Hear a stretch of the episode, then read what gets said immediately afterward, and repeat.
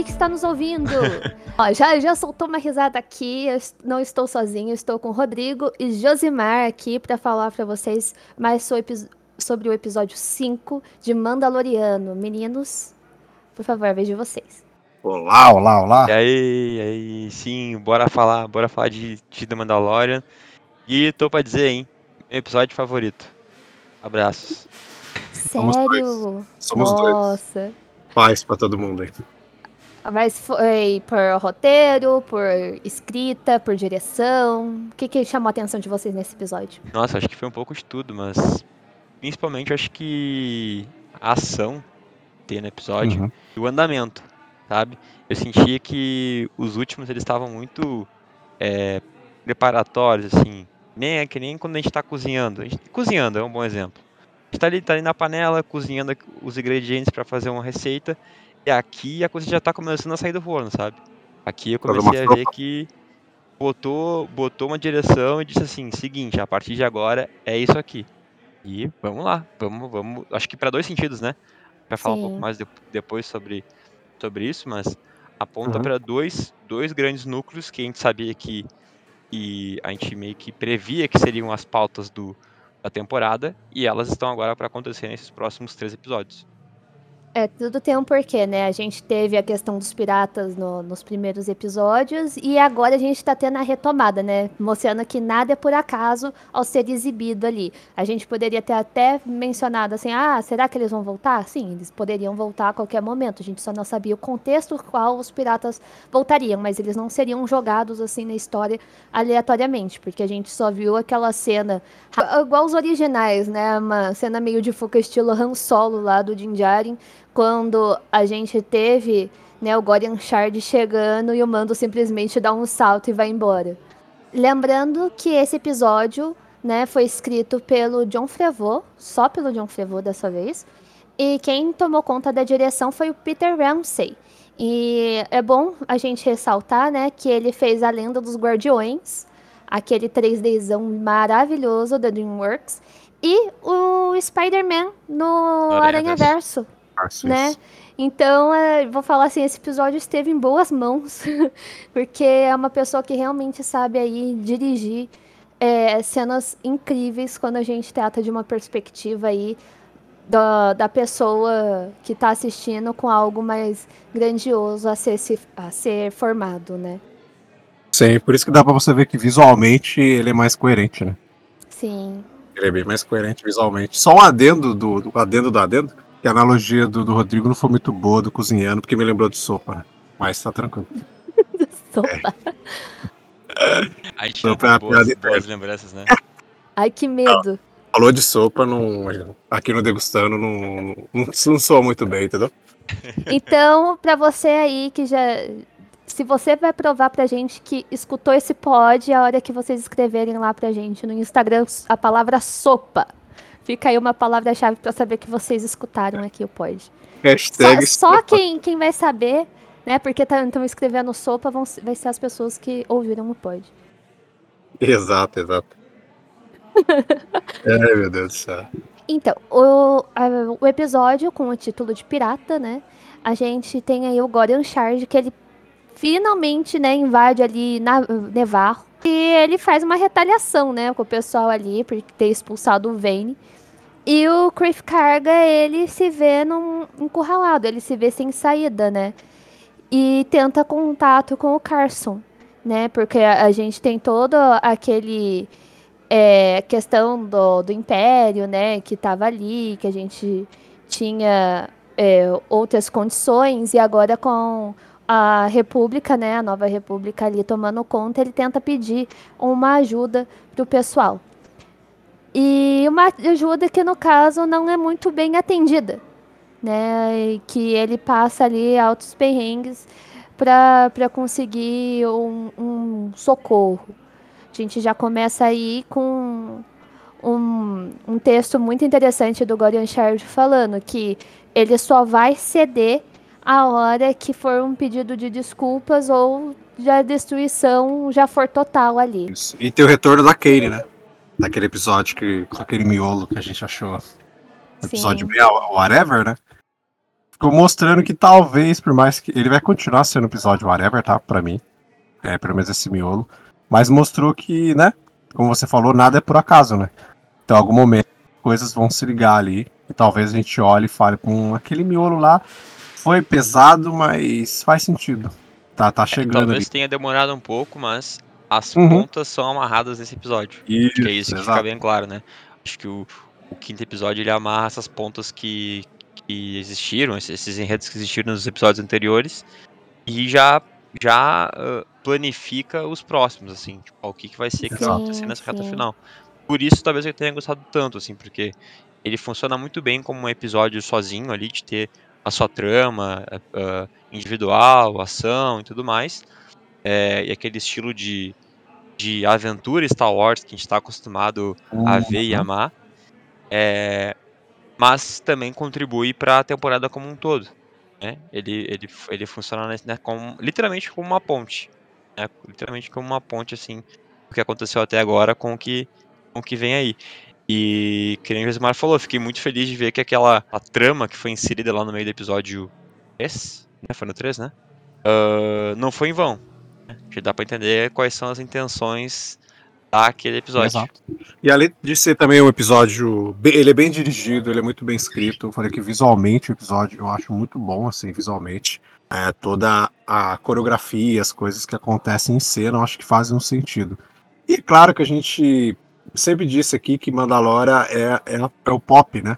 É o pop de Star Wars. Ela sabe como fazer isso, mas fazer de uma maneira bem feita, né? Sim, sim, ele abraça referências, né, de, de outras coisas que a gente tem da cultura pop também e tenta Isso. inserir ali com a cara do Star Wars, né, sem perder a, aquele material base que eles têm. Eles sabem Uhum. adaptar da melhor forma possível. Tanto Sim. é que logo de cara a gente fica pensando, poxa, é, o que, que o Criff vai fazer, né? E ele começa a blefar, né, pro, pro Gordon Shard. Tipo, ah, a República vai tentar ajudar a gente. Você não, não vai atacar a gente, assim, sem mais nem menos. Eles vão defender a gente. E nisso o, o próprio Gordon já fala assim: eles estão muito longe e eles não ligam pro pessoal da Orla. Né? E a gente vê esse tipo de, de diálogo, esse tipo de ataque é, em algumas outras obras aí que a gente também tem de pedido de socorro, né? Dentro da, da- dos filmes que a gente tem atualmente falando sobre cercos. E também porque, como, como eu falei, a parte pop de Star Wars, então assim, a cena de ação envolvendo um monte de Mandaloriano é excepcional, cara. Pra quem acompanha desde o começo, todas essas cenas são assim, sabe, tipo, se você vê Star Wars na veia pop para você ver esse tipo de conteúdo. Eu acho excepcional todo o cerco que eles fazem, como eu falei. É, eles não fazem de uma maneira gratuita ou simplesmente eu vou te jogar as coisas aqui porque as pessoas querem ver um monte de Mandaloriano junto mesmo. É tudo muito bem conduzido, né? Então todo o cerco que é feito até eles chegarem lá e depois as cenas deles, um aparecendo, o outro aparece, depois vem. Acho muito, muito bem feito, é, tipo, é muito bem montado.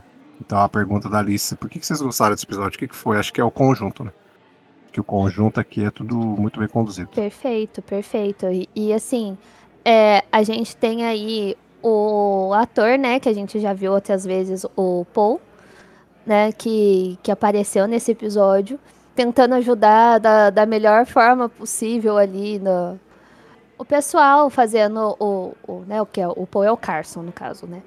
É, ele tentando ajudar da melhor forma possível o, o pessoal que tá ali pedindo ajuda em Nevarro.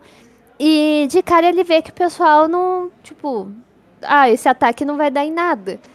Então ele recorre aos Mandalorianos, né? Ele fala: olha, desculpa atrapalhar aí vocês, mas vou precisar de ajuda aí de uma galera em Nevarro.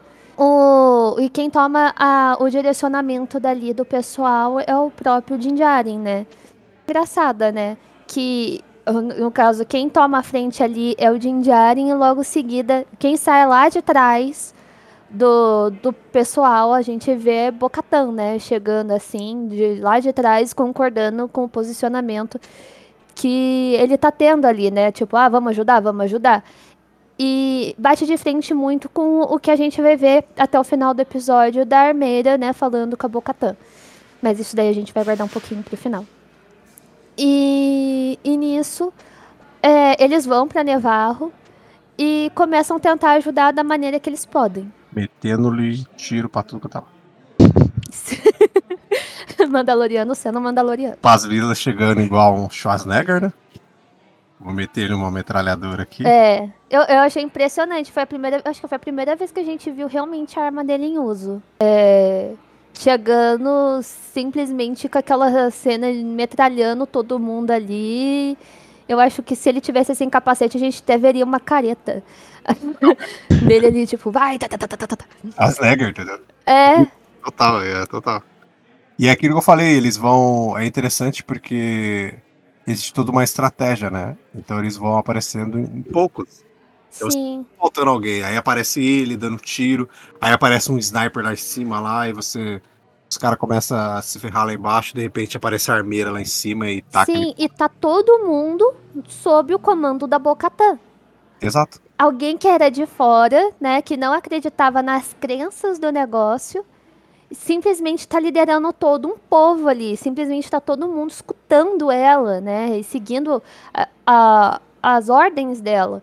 Né, ali seria cada um por si, naquele momento ela uniu todo mundo, e eu não acho que isso também tenha sido à toa, porque ela conseguiu né, é, recuperar lá o filho do Paz Vizsla, o Ragnar, daquela missão. Então acho que ela já ali já tinha adquirido é, uma confiança dos Mandalorianos que estavam presentes ali e acharam que talvez ela seria certa para guiar todo mundo ali. Exato. Eu acho que tudo isso tem um sentido, mas a gente chega lá, então é isso. O, o mais engraçado, da, acho que de todo esse percurso, é o Vayne tentando fugir, né? É, o, o Shard tá, tá vendo que ele tá perdendo pouco a pouco né, as naves que estão ali. E o pessoal dele, né? Ele foi perdendo o pessoal da tripulação e o, o Vayne simplesmente fala: Boa sorte aí, tô indo embora. Valeu, falou. Valeu, falou. É aquele, vou, vou, vou, vou ficar vivo pra contar a história. Eu fui, eu tava.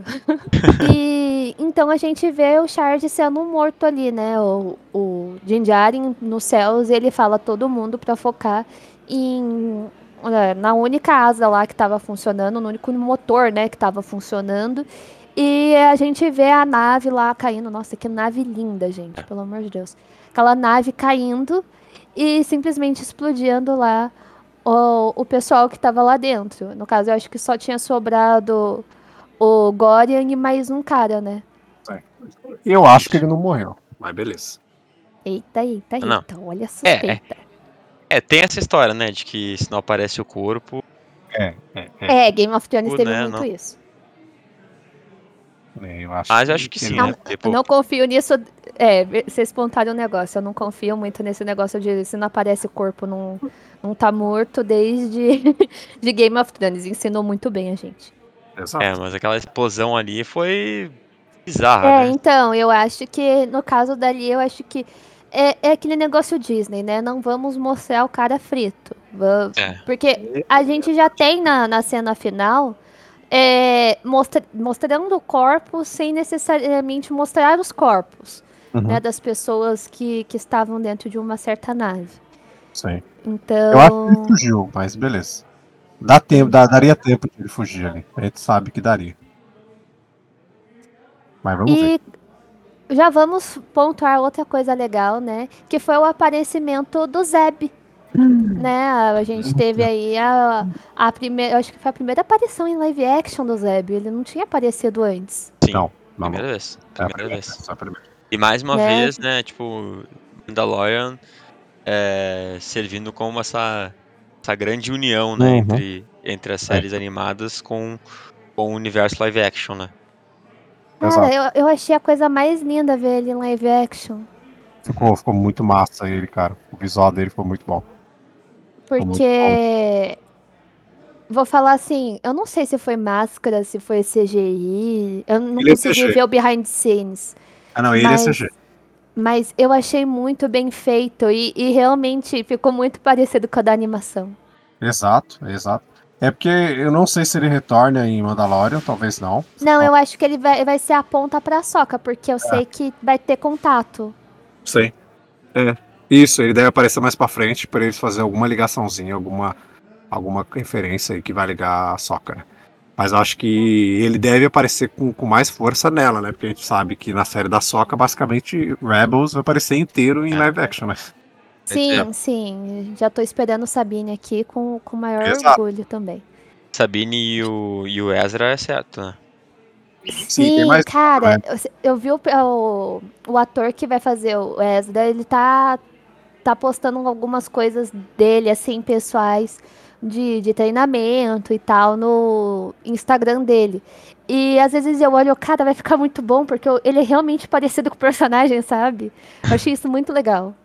É bem parecido. Pra quem não lembra, né, va- vamos pontuar aqui, né, que Aurelius ele permaneceu como membro dos Espectros na Aliança Rebelde, tá, gente? Após a Batalha de Athlon, ele contribuiu para a liberação do Lothal, né, o fim da Guerra Civil Galáctica. Então, é, ele é muito importante para esse esse arco de desfe é, esse desfecho aí que teve, né, da pra Nova República aí e como ele ajudou na aliança, né, para restaurar a República.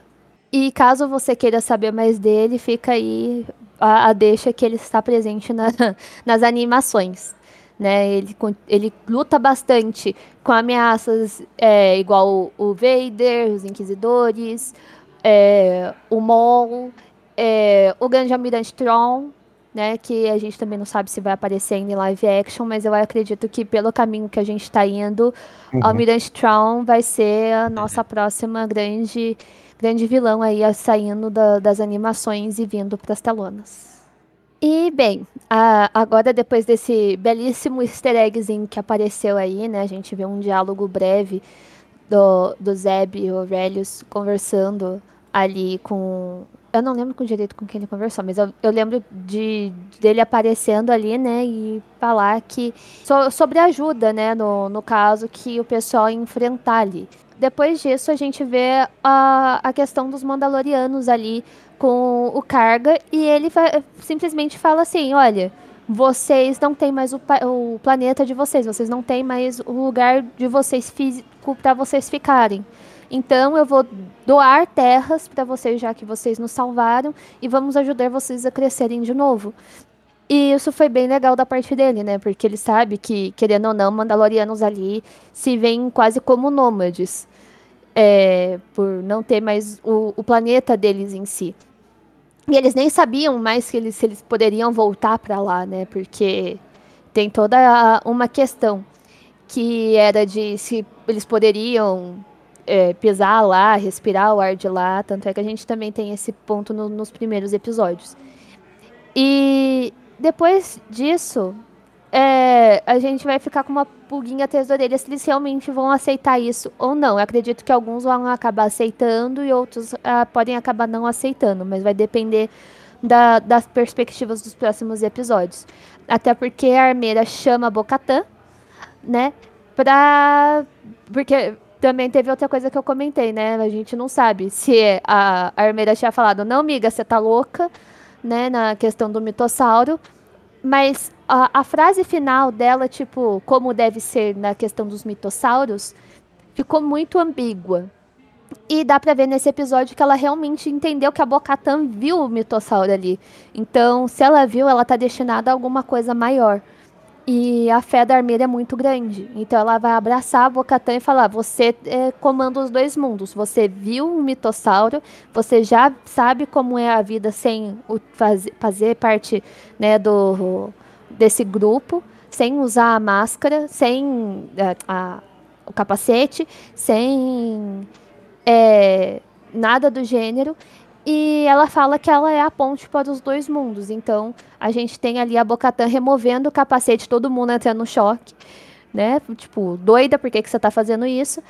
Mas ela simboliza nesse ato a nova posição dela ali com o grupo. Então, é um momento de orgulho ali para Bocatã, né, de, de se ver de novo num poder que ela já queria ter. E ela estava toda depressiva nos primeiros episódios e ela sentindo de novo que ela tá nas rédeas, segurando as rédeas daquilo. Que não precisou necessariamente do, do sabre que tá com o Jinjarin para conseguir respeito do povo dela. E agora pode respirar sem o capacete. né? É, Exato, né?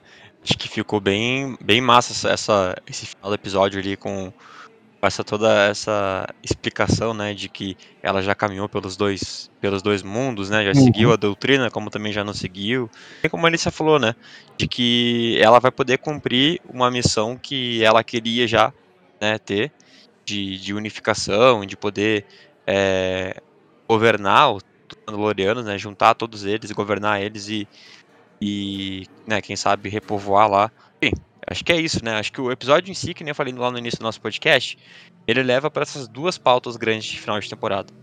Que é ah, essa unificação dos Mandalorianos, né, de que agora a Bo-Katan ali com na figura de que vai ter essa essa força, né, esse esse incentivo para que para que eu faça e Moff Gideon, né, que Moff Gideon escapou, tá solta e está sendo como é que é ah, ah, encoberto, oculto, né, está sendo ocultado por por infiltrados dentro da dentro da Nova República, né, então isso, isso explica lá o, aquela trama no em Coruscant, né, é porque eu vejo que aquele episódio, né, que, que mostra lá o doutor. Então, tipo, mostra que ela usou o doutor como, como, como uma cobaia, literalmente. Pra ganhar confiança. Tipo, ó, peguei aqui um cara que era do Império, que tava, talvez tentasse fazer coisas do Império aqui, por baixo dos panos. E eu tô com vocês, confiem em mim. E aí a, ganhou, essa, ganhou, entre aspas, essa, essa confiança.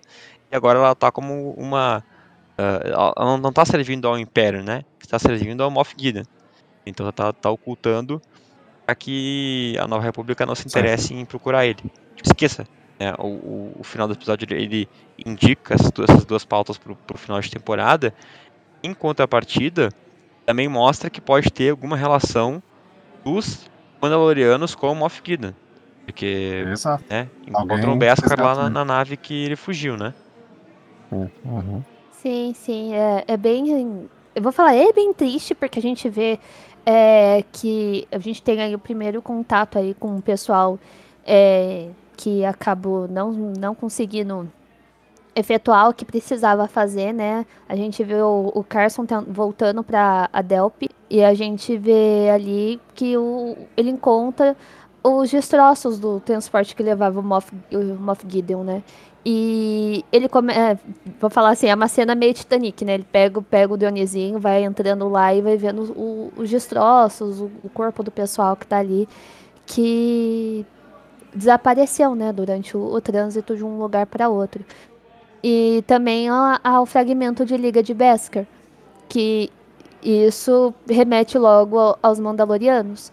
Então, quais Mandalorianos fizeram aquilo, né? Quem é esse grupo? Porque, segundo a própria é, Bo-Katan, e- o exército que ela tava com ela meio que desacreditou nela, né? Então, o que, que será que aconteceu? E a gente também tem que lembrar que quem tava com o sabre antes do, do próprio Din Djarin é o Moff Gideon. Então, assim, até que ponto o, as palavras dele podem é, mexer com, com esse pessoal, né?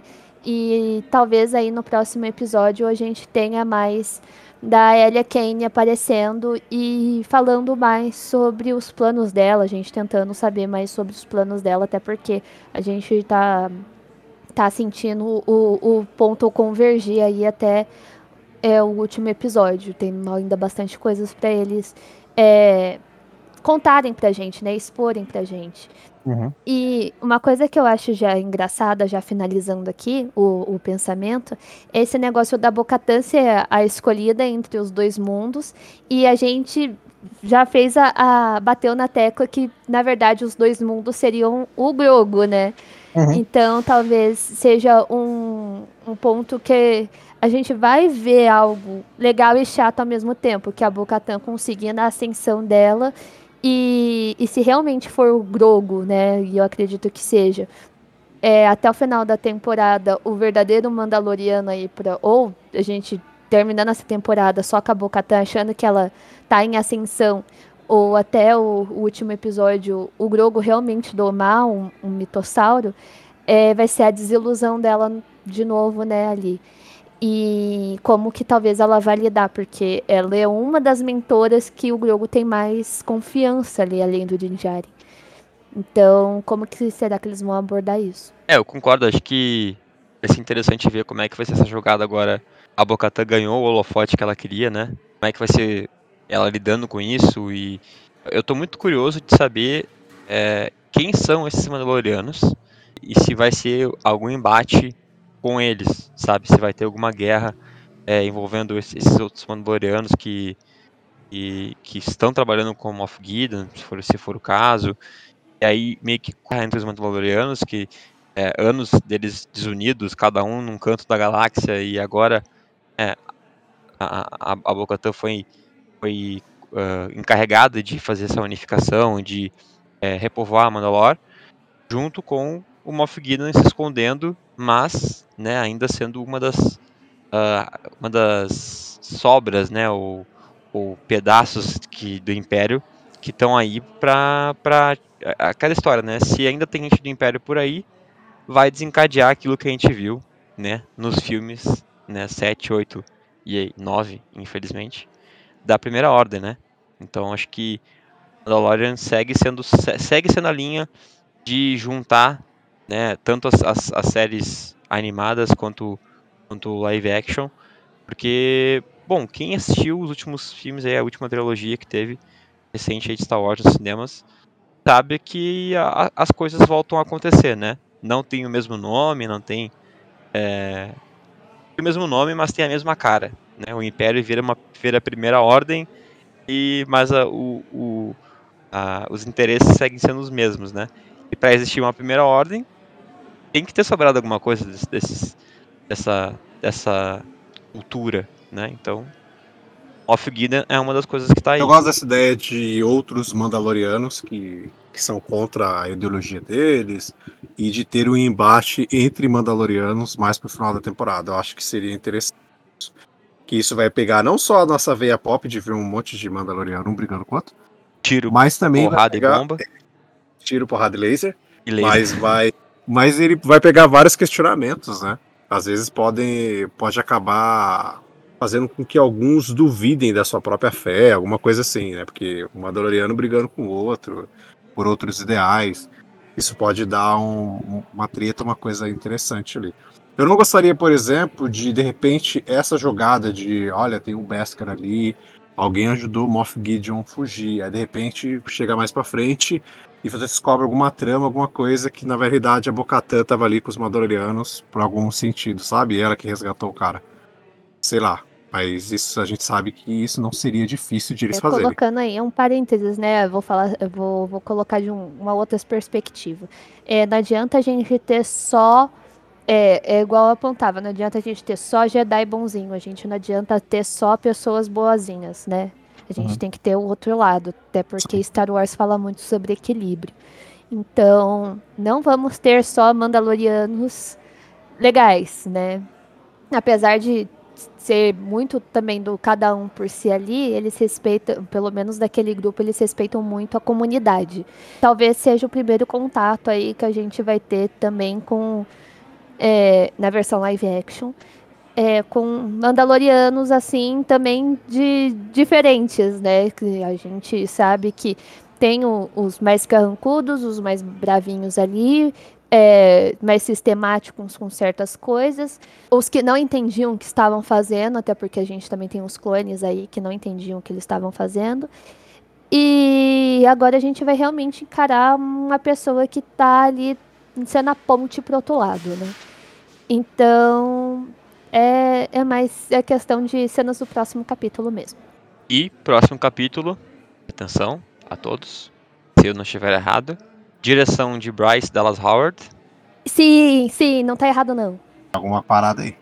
Aguarda alguma coisa no meio aí. e a direção da Bryce, olha, a Bryce entregou É. os melhores episódios da última temporada. Se não, se eu não me, não, me, não me falha a memória, foram. Foi, foi um dos melhores. Foi um dos melhores, tá? Pelo menos, vou falar assim, no meu top 3 tá lá. Então, olha aí. Animado estou, empolgado estou. Acho que vai ser nesse episódio que vai ter a grande participação. Que o George Lucas tá aí, então espera o George. Binks aí. Nem ajudar ele. E ajudarei.